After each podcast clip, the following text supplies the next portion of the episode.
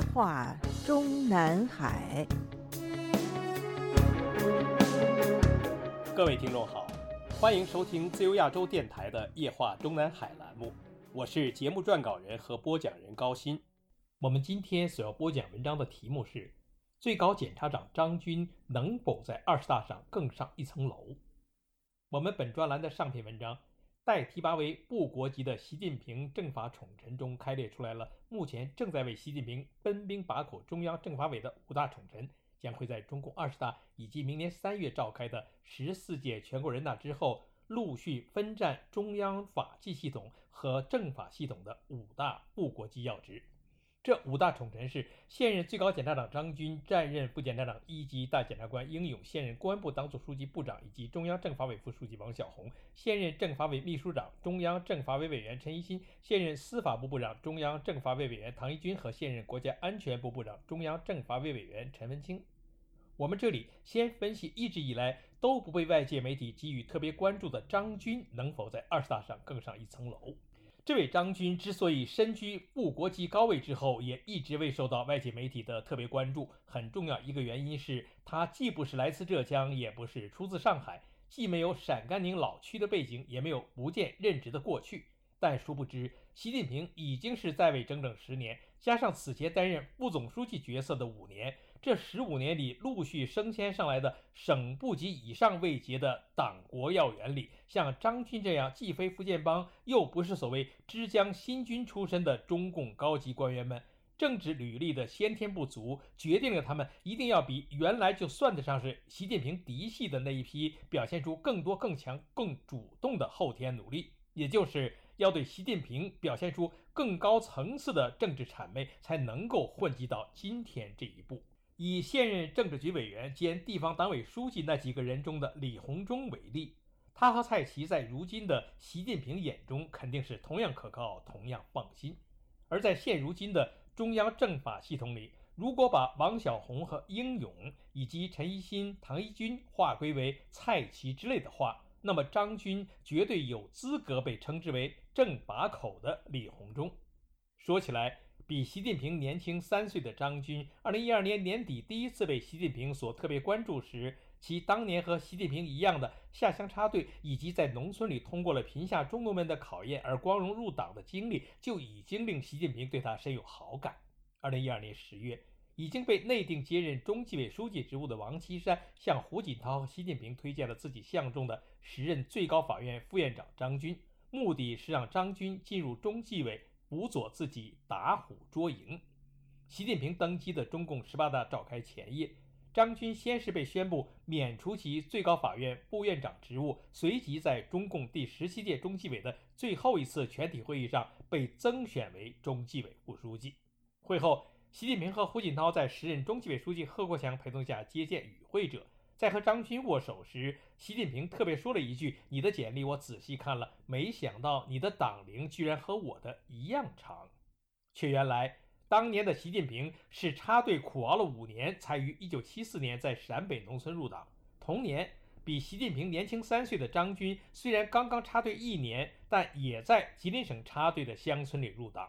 有心人可以逐个对照一下中共现任部国级以上领导人的从政履历。除了1951年出生的现任中央政治局委员兼全国人大副委员长，凭其当年在延安为习近平进清华当工农兵学员助过一臂之力，而被习近平兑现了“苟富贵勿相忘”的王晨，是一九六九年入党。其他所有都比习近平和张军的党龄短。比如，同样也是当年的插队知青，而且还担任了生产队党支部书记的李克强，是一九七六年入党。比张军年长五岁的栗战书是一九七五年入党，也比张军和习近平的党龄短一年。至于比张军年长足足八岁的王岐山，是一九八三年才入党，比张军和习近平的党龄足足短了九年。我们相信，习近平即使在下月召开的二十大上对七上八下的规则进行一番灵活掌握，出生于一九五一年，如今已经是七十一岁高龄的栗战书、王晨等百分之百会功成身退。出生于1951年，如今已经是71岁高龄的栗战书、王晨等百分之百都会功成身退。但是二十大之后，或者是明年三月必将召开的中共十四届全国人大之后，仍然还会在部国级岗位上再鏖战五年的张军，将会成为中共所有在位的党和国家领导人中党龄第二长者。第一是习近平。此二人虽然都是一九七四年加入中共，但严格说起来，习近平比张军的党龄长四个月。曾经的中共最高法院最年轻的副院长，中共政法史上曾经的最年轻的一级大法官张军，为什么会在二零一二年十月的王岐山接掌中纪委的前夜被调任中纪委副书记呢？却原来就在习近平登基的二零一二年十一月召开的中共十八大之前。习近平与当时普遍被认为虽然将会在十八大上入选政治局常委，但此后只是接管国务院第一副总理行政职务的王岐山之间讨论最多的就是如何从严治党的问题。王岐山当时出的主意就是通过纪检工作法制化，才能收到打虎立威的震慑效果。于是。胡锦涛此前主义的中纪委书记接班人选张高丽被习近平提议与打心底里高度不情愿给李克强当副手的王岐山互换未来。早在八年前，我们就在本专栏发表过“副总警监出任中纪委副书记意味着什么”一文。此文发表的背景是当时刚刚结束的中共十八届四中全会的附属会议中纪委第四次全委会的公报中宣布了。增补时任公安部正部长级的副部长刘金国为中纪委副书记。需要介绍的是，在刘金国晋升中纪委副书记之前，当时已经在任两年时间的十八届一中全会上产生的中纪委副书记名单里，除了前最高法院副院长、党组副书记、一级大法官张军，另外一个陈文清，虽然是福建省委副书记兼省纪委书记位置上晋升中纪委副书记的。但是，此公在被中组部平调至福建省委之前，是四川省高级检察院的检察长、二级大检察官，而刘金国的衔位则是副总警监。因此，有评论认为，中纪委在已经安排了法官和检察官出身的副书记之后，再安排一名公安警察出任副书记，充分体现了纪委工作的法制化，是所谓联合办案的需要。总之。当时安排刘金国担任中纪委副书记，肯定不是从政治勉励和政治犒赏的角度考虑的，而是纯粹的工作需要。讽刺的说法是为了四堂会审的需要。所谓四堂会审，源自于中共政法系统一直被强烈诟病的公检法联合办案，也就是所谓的三堂会审。公检法联合办案始自于邓小平时代，文革中有所谓的砸烂公检法的说法。邓小平时代恢复了公检法，但是又被认为是效率低下，所以邓小平在发动严打即所谓严厉打击刑事犯罪活动的运动中，为了从重从快，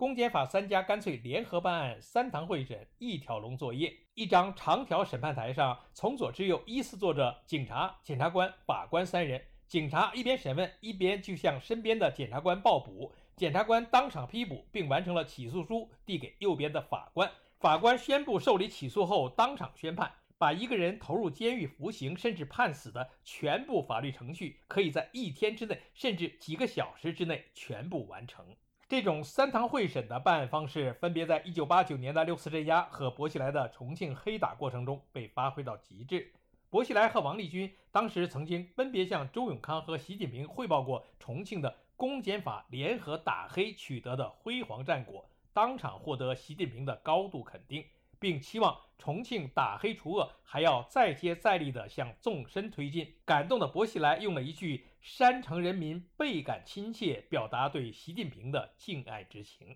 刘金国出任中纪委副书记没有几天，当时的中共党媒为此刊登出题为《王岐山副手身兼三要职，习近平打虎用重锤》的吹捧文章。文中说，新任中纪委副书记、公安部副部长刘金国近日再添新职，兼任中央政法委委员。观察人士表示。作为第三位来自政法系统的中纪委副书记刘金国的个人经历，此前引发舆论关注。不过，今后中纪委反腐工作将如何加深与政法领域的合作，如何依法治虎，更值得观察。那么，王岐山担任中纪委书记期间的所谓依法治虎工作是如何给部下们分工的呢？那就是警察出身的刘金国负责抓人，检察官出身的陈文清负责侦查。而法官出身的张军负责审讯。当然，由这三个人直接出面对付的，甚至都不是那些省委书记和国务院的部长们，而是副国级以上的在位或者已经退位。称得上是老老虎的那一批，比如中纪委办理周永康案时，最关键的时刻就是由张军亲自担任主审。要知道，刘金国在担任公安部部长期间，曾经主管过中共执政史上最大规模的追捕外逃腐败官员行动，即所谓的“猎狐二零一四”缉捕在逃境外经济犯罪嫌疑人专项行动。两个多月就抓获了一百二十八人，数量远超以往同期。而当时公安部主管经侦的刘金国正是具体的操盘手，由此人担任中纪委副书记，岂不令那些几乎人人都在海外有资有产、有情人有子女的党内大贪官，特别是巨贪们心怀强烈恐惧？至于张军，他在调任中纪委副书记之前，最被王岐山看中的是他一级大法官之外的。附加头衔：中华人民共和国生死判官及死刑最终核准人。却原来当时的最高法院有一个死刑复核团队，这个团队的总负责人并非最高法院一把手，而是张军。张军当时在最高法分工的主要任务之一，即所谓核准死刑判决。而这段时间，也正是周永康担任中央政法委书记期间。所以，日后当张军以中纪委周永康专案组副组长身份亲审周永康时，自然会令周永康有了死到临头的不寒而栗。我们不妨想象一下，当年中纪委审办令计划期间，中纪委的审讯室里，令计划面对的是一脸奸笑的王岐山王公公和都是铁青着面孔的一级大法官张军、副总警监刘金国和二级大检察官陈文清。不把他令计划当场吓尿才怪。我们在过去的文章中已经介绍了，这位张军因为辅佐王岐山有功，而一度被王岐山看好为中纪委第一，也就是常务副书记的接班人选。但是在习近平决定王岐山一届任满后，将中纪委书记一职交给时任中组部长赵乐际的同时，也还是决定把由中央政治局委员、书记处书记兼任的中纪委第一副书记的位置。交给自己的上海嫡系杨小渡，但同时也还是因为肯定了张军辅佐王岐山打虎有功，而犒赏了他副国级待遇的最高检察长职务，由昔日的一级大法官晋升至如今的首席大检察官。而我们在五年前的中共十九届一中全会开过之后不久，即听到传闻说，该会召开之前的习近平说过一句：“年龄不等人，小杜只有这一次机会了。”张军同志还可以有下一次，意思就是张军到二十大召开时年龄也才六十六岁，仍然还符合七上八下，也就是七留八不留原则中上的年龄标准。笔者本人是中共副国级正国级领导人七上八下，也就是七留八不留与中央委员的三上四下年龄规则的原始爆料人。始建于笔者分别出版于上个世纪一九九七、一九九八的江泽民的权力之路和江泽民的幕僚。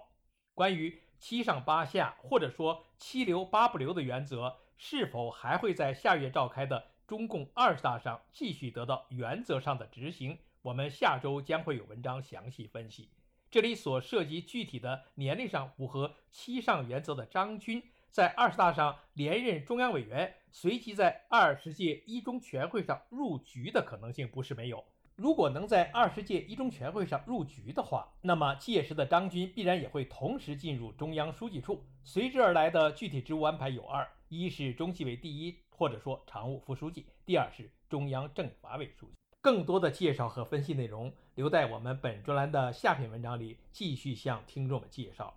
我们今天的夜话中南海节目就播讲到这里，谢谢各位收听，我们下次节目再会。